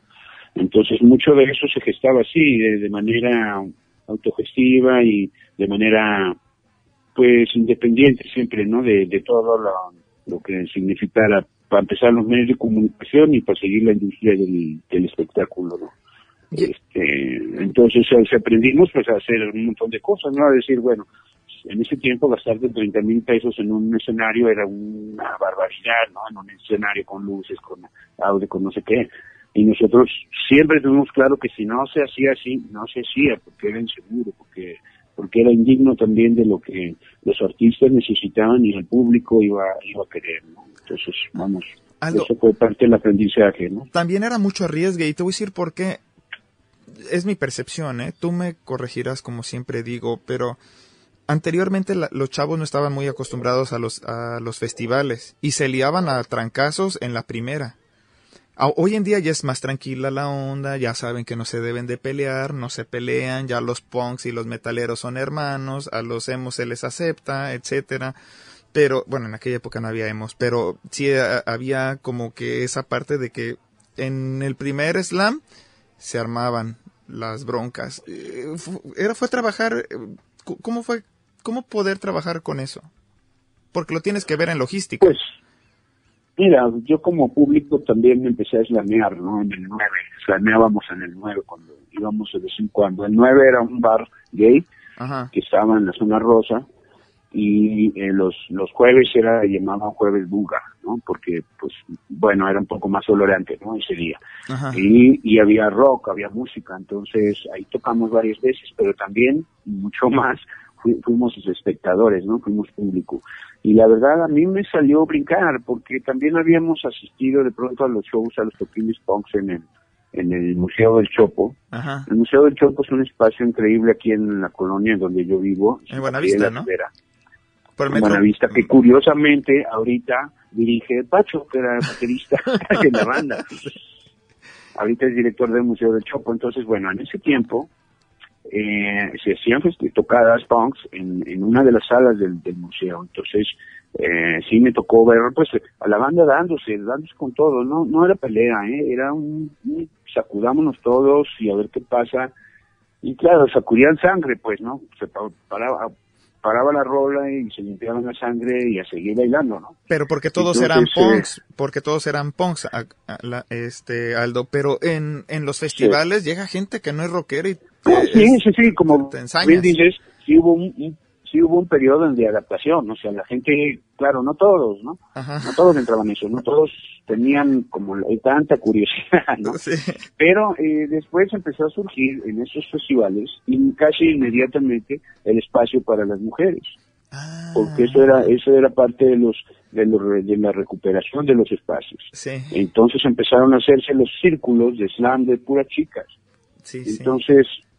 Ya después eso ya era, ya no, no pasaba, no importaba, porque ya, ya las chicas ya sabían, ya los chicos ya sabían, Sí. ya en, en los grandes festivales ahora se, se juntan todo, rompen una tela y avientan a alguien para arriba volando, y sí, o sea, hacen, Sí, hacen así todo es. esto. En ese tiempo también hacían eso, ¿no? Hacían pie de ladrón y salían varios volando por, por ahí a romperse la, la crisma en- contra el escenario, no sé, ¿no?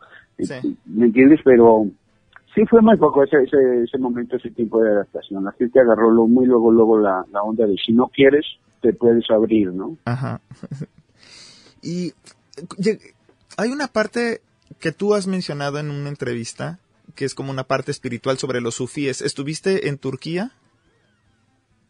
O, Perdón, eh, es que en, en, en alguna ocasión yo escuché que tú hablaste sobre los sufíes, sobre los sufis. Eh, pero ah, Sufi. sobre los sufis, ajá, el, su- el movimiento sufi, que es eh, esta sufismo. parte, el sufismo. No, yo no, yo no, estoy seguro de que yo no fui porque rara vez he tocado el tema en público. Sí lo he tocado en- en- con, con personas, pues con, con amigos en privado, pero ese tema no lo, ahora sí que no te lo manejo como el cilantro. Pero ¿qué es lo que te llamó de, Este, qué te llamó la atención del, del, del sufi, del movimiento sufi? El sufismo, mira, a mí, eh, bueno, es una rama, es una parte, tengo entendido, porque eso no lo sé, de, eh, la- de, de, Del el Islam, es musulmán, es musulmán, o sea, son musulmanes. Y son musulmanes que también de alguna forma son un poco rechazados por la mayoría, las mayorías chiitas, sunitas y esto, porque son distintos. Estos, estos bailan, estos giran, estos tienen diferentes formas de, expresar su, su, digamos, su, su, su fe.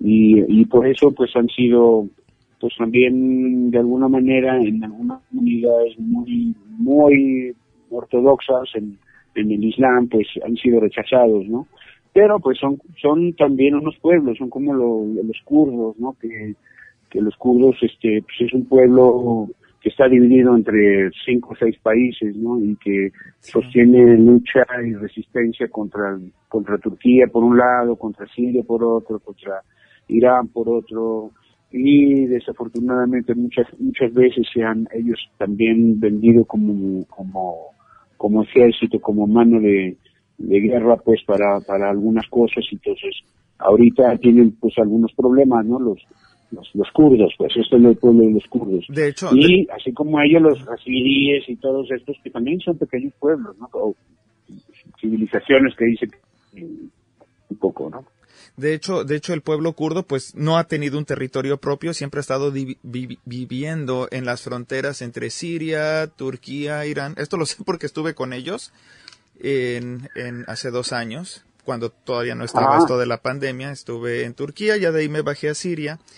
Y bueno, entonces la convivencia de los kurdos, que, que además fueron los que los que enfrentaron al Daesh, que son el Estado Islámico, y, y, Sí, y las, sí, sí, y las sí. mu- y las mujeres kurdas, pues demasiado bravas. no se diga, de- no se diga, claro, no se diga, no se diga, desde, desde, desde luego eso, eso es, una- es muy digno pues de, pues de resaltar, ¿no? El, el hecho de este, del espíritu de gran parte de su pueblo de lograr pues de, de, de hacer su, su cultura, de, vivir con, con dignidad, de, de, de, esos- de ese espacio que, le- que fueron eh, digamos, conquistando las mujeres en esa misma sociedad, pues ya cansadas de que, pues no, solos los hombres no, no iban a poder nunca, ¿no? Es un absurdo. Entonces, eh, esta cosa de, también de, mm, ah, de la tolerancia, ¿no? Es decir, esos pueblos de pronto en una, en una loma pues son kurdos, en la otra loma son, este, suníes, en otra, ¿no?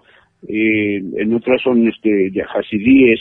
Entonces, eh, ju- normalmente, generalmente habían, habían eh, de alguna manera eh, subsistido y, y vivido pues en armonía juntos, ¿no? Pero eh, bueno, eh, esta historia de los poderosos, ¿no? Que llegan y dicen divide y vencerás, empezaron a, a utilizarlos también pues para unas y otras cosas, ¿no? Por un lado para para agredir a los sirios, al ejército sirio y por otro lado para mm, para entre comillas defenderse del Daesh y de, y de los eh, extremismos del extremismo islámico este de los montón de grupos que hay independientemente de la cantidad de mercenarios que está de- de- que está lleno eso no o sea Además. porque porque no porque porque el Daesh y todos esos es una punta de, de matones este pagados y, y armados por Estados Unidos Inglaterra y, y- y Alemania no y Francia entonces este ojo o sea y, y Turquía también ahí jugando el, el pa- el papel no de Sí. ah, de palanca entre unos y otros entonces está está jodido está está muy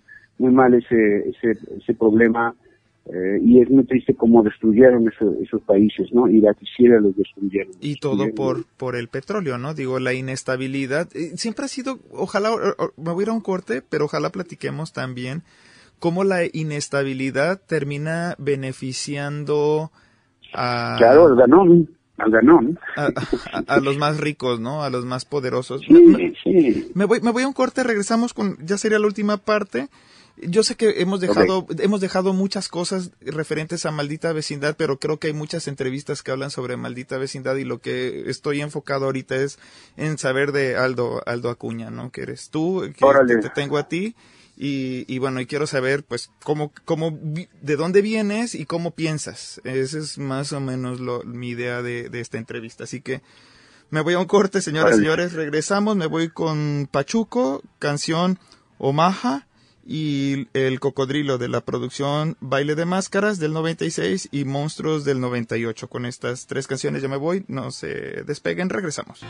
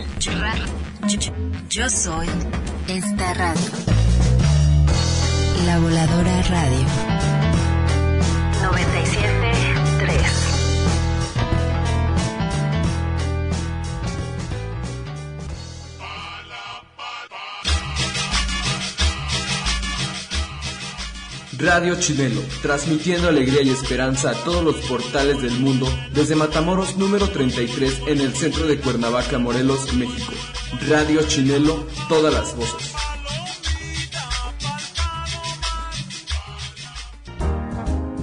Escucha la radio cultural Álamos Sonora, un proyecto de radio comunitaria que es una realidad. Frecuencia 93.3 con 15 kilómetros de señal que llevan arte y cultura. Radio comunitaria Álamos Sonora en frecuencia modulada. Sintonízate.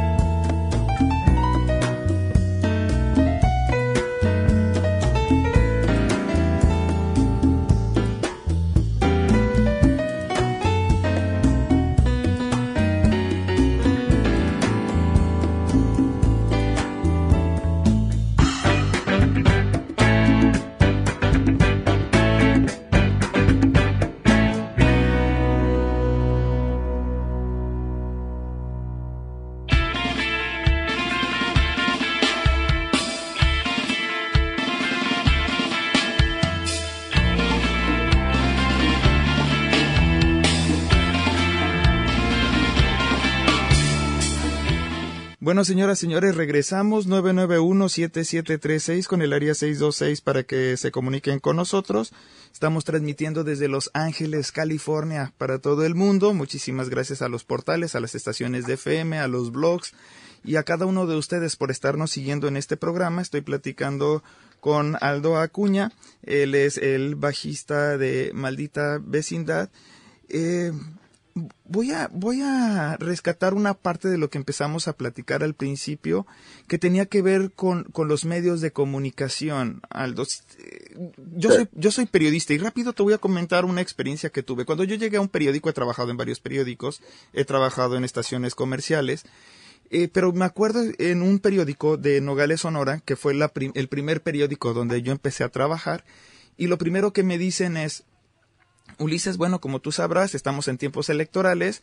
El dueño de este periódico es, es, este, es de la familia de la Fuente y como tú sabrás, el hijo de, de la Fuente, pues está lanzando como candidato al PRI por la presidencia municipal. Así que te darás cuenta que no podemos hablar mal del PRI.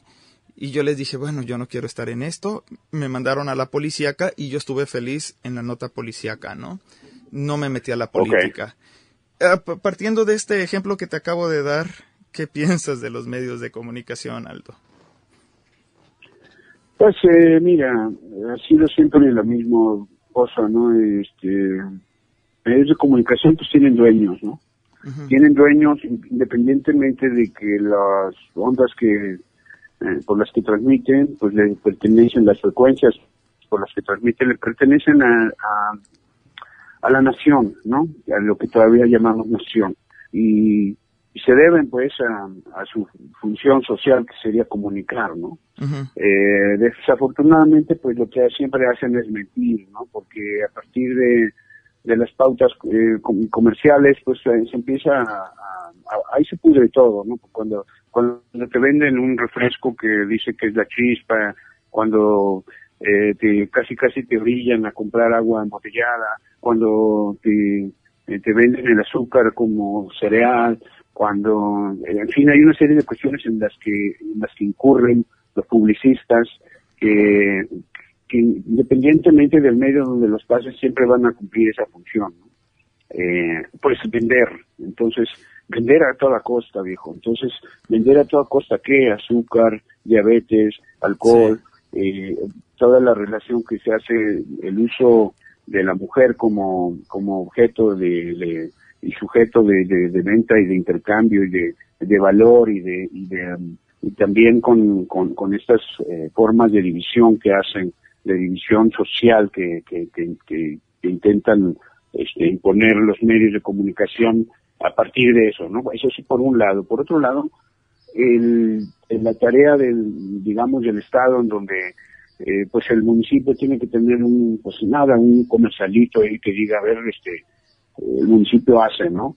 Eh, eso es una cosa, pero otra es, me, me, guardo el, el varo del, de todo lo que tengo que hacer, este, para hacer campaña dentro de cuatro años, eh, para mi sobrino, ¿no? Porque es el que me va, el que me va a dejar las, los, los, las concesiones, ¿no?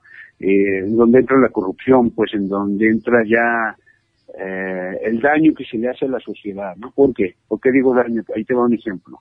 En las campañas del INE, o ahora, ¿no? Antes era el IFE, habían, eh, siempre han sido, o sea, un avasallamiento del, de los, de todos los medios, ¿no? Todos los partidos se gastaban un montón, se siguen gastando millones de millones de pesos en, comerciales, en anuncios, en formas de, de, obtener el voto al favor de la gente, ¿no? Eh, ¿Qué sucedía? O sea, eh, de, todos modos, el INE, que tenía que hacer sus comerciales, sus propios anuncios, el INE ya te estaba, en, el mismo anuncio ya te estaba poniendo el nombre del partido enfrente. Es decir, por decir algo, te decían, este, había, un diálogo que duraba como 30 segundos entre un papá y una hija, ¿no? Entonces, este, oye papá, le dice, ya fui por mi credencial y ya, ya puedo votar. Ah, mi hija, qué bien. Eh, yo, la, la, la, la vez, la, la, primera vez que voté fue por no sé qué cosa, ¿no? Fue por, fue por el año de no sé qué, o si no es, yo, yo voté por primera vez en no sé cuánto, ¿sabes? Entonces, ya de plano dices, o sea, señores, no están viendo que ya hay una campaña en, en el anuncio del Instituto Nacional Electoral. Sí. ¿Sí me entiendes? Y esa campaña repetida por 50 mil veces al día en radios comerciales y del Estado, eh, en televisión, todos los, los, eh, los, los videos del mismo corte, ¿no? ¿Sabes? O sea, todos sosteniendo, el, manteniendo el status quo, ¿no? Entonces, ahí, ¿qué pasa? Este, pues dobles, dobles delitos. Por un lado, estás usando el dinero de, la nación para venderle otra vez el mismo partido a la gente. Eh, estás utilizando a- el dinero de la nación para torturar a los que saben, a los que sabemos, que eso es que todo lo que dicen es mentira. Entonces, eh, son, son, son- es una barbaridad, o sea, es- y además, dinero de, de todos nosotros. Entonces, entonces, ese es el absurdo, y esa ha sido la, la constante, esa fue la constante en los años anteriores, los tres, cuatro, este, eh, sexenios que, cinco sexenios que me corresponden como, digamos que, que me ha tocado seguir como con más claridad, ¿no? Y vivir, pues, ¿no? Todas esas consecuencias. Entonces, ya nomás con eso te digo, o sea, medios de comunicación, mentiras, son medios de mentiras. Si, si, si uno re- rescata o, o le rasca más bien a la historia y de repente como lo, lo que se vivió en, en Argentina con el golpe militar y vemos el papel que, que- que jugaron los medios de comunicación, si uno le rasca y más atrás todavía y vemos eh, cuando fue la guerra en, en, en 1898 entre, eh, entre España y Estados Unidos, el papel que jugaron los medios de comunicación, eh, parece ser que los medios de comunicación, y te lo digo como periodista, ¿eh? y además periodista de titulado en periodismo, pero también con, como un personaje que estudia ciencias sociales, que se, que se formó también aquí en Estados Unidos en ciencias sociales, en la Universidad de Los Ángeles, pero cuando uno empieza a, rascarle a la historia, te das cuenta que, los medios de comunicación han jugado por fracturar las sociedades de los países para que así sacarle tajada, ya que son empresas o detrás de ellos también hay poderes políticos que le- les conviene que los pueblos estén fracturados y que no haya una cohesión entre ellos para que porque si no hay un empoderamiento. Eso es eso es lo veo así, Aldo. No sé tú a partir de ahí qué, qué piensas. Mira, yo soy, sí me gusta el periodismo, o sea, sí sí leo, vamos, los periódicos casi todos los días, a veces leía dos, a- a- este, dos más un semanario, o sea, y bueno, ahora con internet pues puedes tener acceso a un montón de cosas y al mismo tiempo me he ido haciendo de algunos amigos periodistas, ¿no? Conozco, por ejemplo, a Blanche Petrich, conozco De la jornada. de la jornada, conozco a, bueno, a varios, a un montón de, de cuates, escritores, escritores hasta cuentistas, ¿no? Y, y realmente sí, híjole, yo, yo espero que, que los, los elementos, las herramientas que, las nuevas herramientas con las que contamos, pues, eh, ayuden un poco a romper la brecha, ¿no? La brecha de, del, estudio de, de- y de la, digamos, de la investigación de, del- de la vida cotidiana, ¿no? De, de la- de las cuestiones políticas, de las cuestiones económicas, ¿no? De los problemas de- realmente sociales, ¿no? Y, porque lo demás es pura paja, son puras eh, manifestaciones de deseos, son puras, este, son puros encubrimientos de, de, los delitos, ¿no? De los que, de los que se hacen socios, ¿no? Entonces, este, veo sí una diferencia entre periodistas y reporteros y, y periodistas y, y, y conductores, ¿no? Porque ahí ahí está estamos estamos jodidos sobre todo en México. Aquí, este, como tú sabes, eh, hay dos monopolios y hay formas de de, de, bueno, es el duopolio y, el- y más, más los asociados, échale la iglesia encima y haces un, un caldo de cultivo de, de maldad, ¿no? de pura, de puras cosas que no realmente eh, no le dejan nada a la, a la sociedad mexicana y por el contrario le están quitando, ¿no? Le están quitando energía, le están quitando tiempo porque desinforman, porque manipulan, porque mienten y porque ponen peso, ¿no? Hacen peso en, todos los procesos, ya en todos los procesos sociales, la- las elecciones, los, eh, las manifestaciones, o sea, todo lo quieren capitalizar, ¿no? Todo lo quieren este, manipular. Entonces, mm, creo que hace falta eso, ¿no? Tener, tener, ser capaces de identificar dos o tres fuentes que, que sean, mm, si no infalibles, sí por lo menos verificables y, y amistosas, ¿no? Que, que te que te puedan decir qué es lo que real- realmente está pasando y, y no perderte en la maraña de basura que hay, ¿no? Que ahora, Porque ahora, eso es lo que hay, son grandes consorcios y son revistas a lo, a lo estúpido de cosas imbéciles de, de que a nadie le importan. Y si no, son revistas de, de modas y cosas donde te venden, eh, ya sabes, a las chicas en bikini y todo esto, ¿no? un, un estilo de cómo deben de, de verse. Eh, sin embargo, hoy las nuevas tecnologías de la comunicación ya nos permiten tener contrapesos, ¿no? Recuerdo, por ejemplo, a los periodistas que salían en la octava, que de repente se vieron un poco censurados y ahora pues ya están en internet y, y son exitosos, digo, en, en pocos ¿Te días. refieres a Páez y Varela? Así es. Páez y, ¿cómo se llama? Alejandro Páez y... Sí. Va- sí, sí, pero bueno, Ah, los periodistas que uno trabajaba ejemplos, en... hay varios ejemplos. que uno trabajaba en, trabajaban en proceso y dejaron, o al menos uno de ellos y dejó proceso para poder irse a sin embargo y ya desde ahí, desde esa plataforma, usando el YouTube, pues han tenido un, una exposición demasiado interesante. Sí, sí, sí, este, y es lógico, es lógico y también es es eh, importante saber que pues no hay infalibilidad, ¿no? Es decir, en algún momento pues se te dirá un dato y a Sí. lo mejor te confundas, ¿no? Sí, a mí me pasa Entonces tú lo debes saber mm, también, ¿no? Por, por, por experiencia. Entonces, este, pues siempre es como checar dos o tres fuentes, ¿no? El, el problema es que ah, son muchos años de, de revertir, ¿sabes? Son muchos, muchos años de revertir esa, esa dinámica de solo escucho, ¿no? Solo escucho la radio, solo veo la tele, que, que solo me programa para esto y esto, ¿no? Y, y solo me da espacio para esto y esto otro, y solo tienen espacio además en esa televisión los güeritos, las güeritas, ¿no? No, no me veo reflejado, pero sí sigues, sigues con eso ahí, ¿no? Entonces, bueno, eh, con, con, con un poco de esperanza, eh, creo que las nuevas generaciones han traído también nuevas formas eh, a través de estas nuevas herramientas eh, y, y, pues bueno, algunas son eh, realmente efectivas eh, y lo único que falta es bueno utilizarlas como como como es necesario, ¿no? Como la sociedad necesita, ¿no?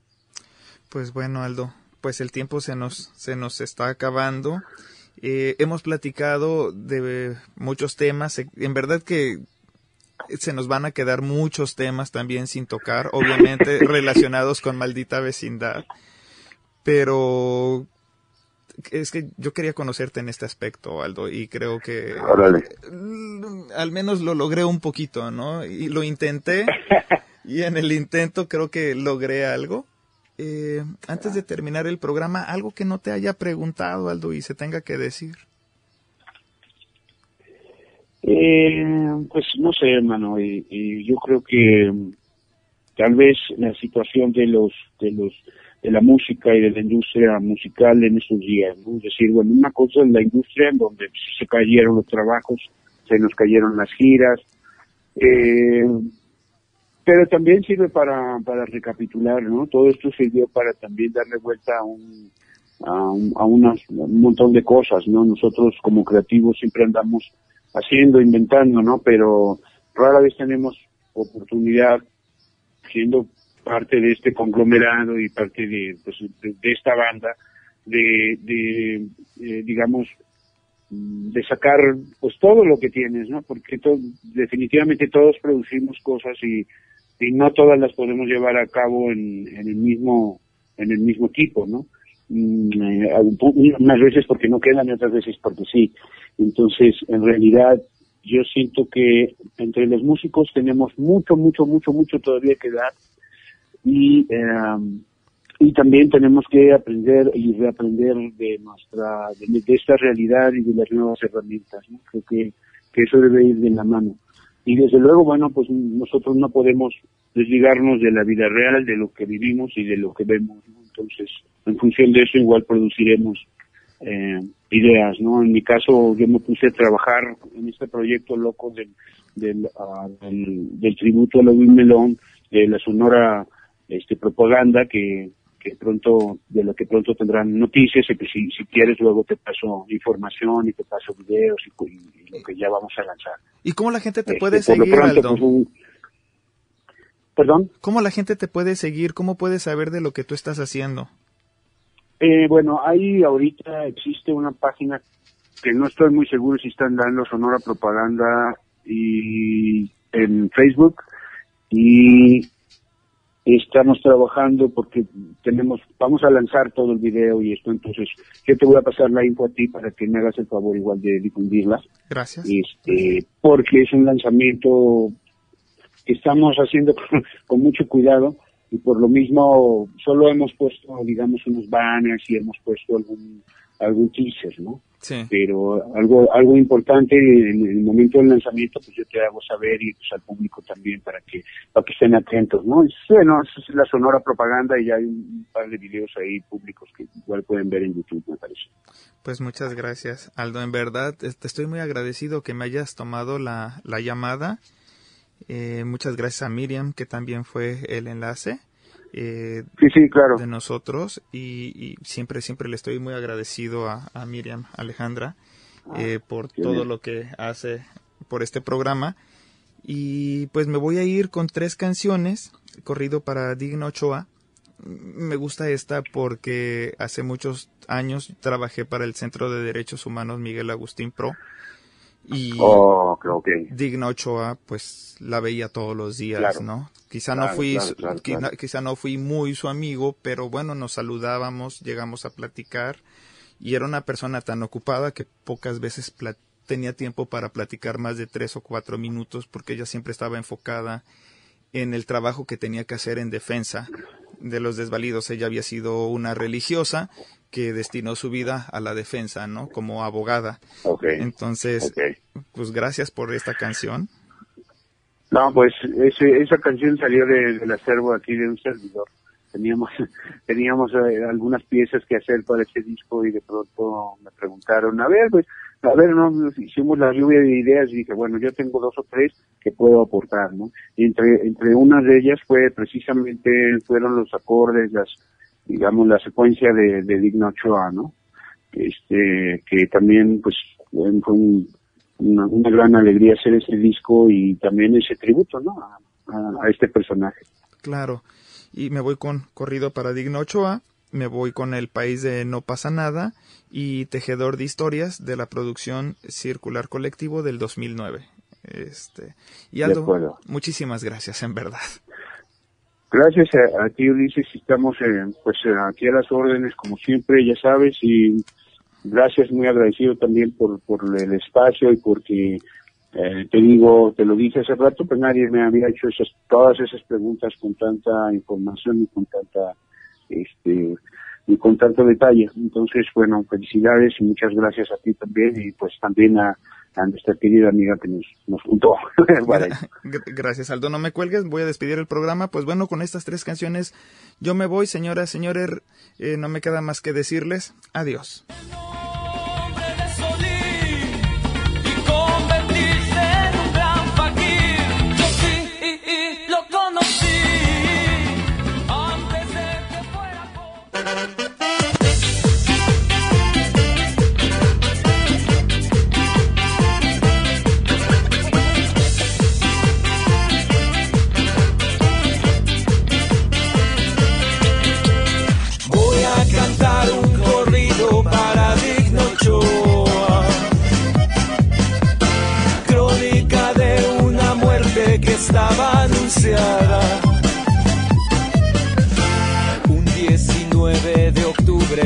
Asesinada por un sistema y un gobierno sin justicia ni verdad. Una defensora de los derechos de su gente aprendió que la justicia no era solo para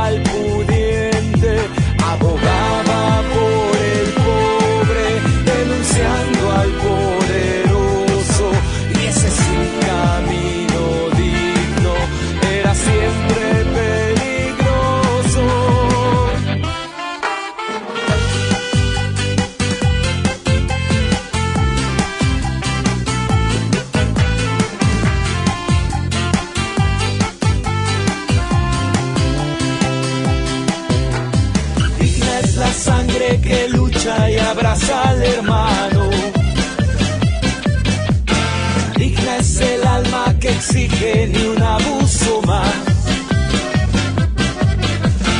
Digna es la voz que no calla ante la injusticia.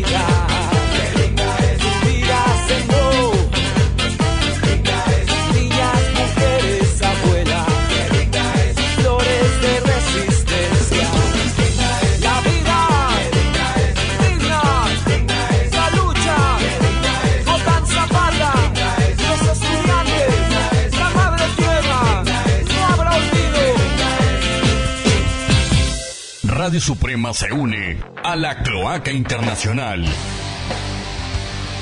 Escucha todos los viernes a las 10 de la noche una entrevista exclusiva de los grandes personajes del rock en español realizada por el periodista Ulises Osaeta desde Los Ángeles, California. La Cloaca Internacional y Radio Suprema hacen la diferencia. Radio Suprema, la radio que marca la diferencia. Escuchas a Ulises Osaeta en la 1090.com. Corporativo9.com. Radio. Calidad total por Internet. Corporativo9.com. Radio. Calidad total por Internet. Corporativo9.com. La radio inteligente. Ulises Osaeta está aquí en la 1090.com. Desde Navojoa para el mundo, a través de la red del Internet, Radio Suprema, la radio que marca la diferencia.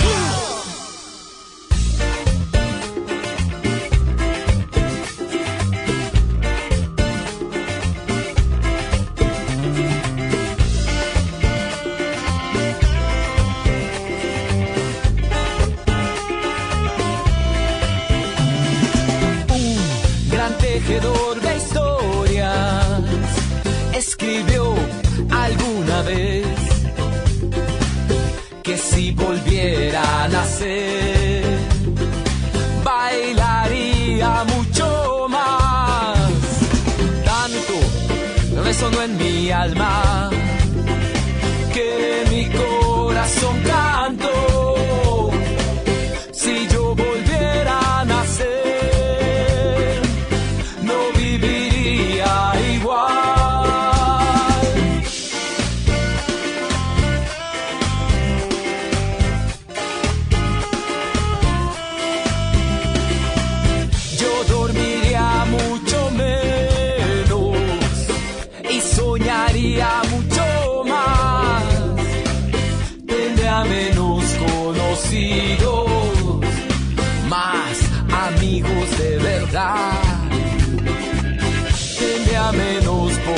menos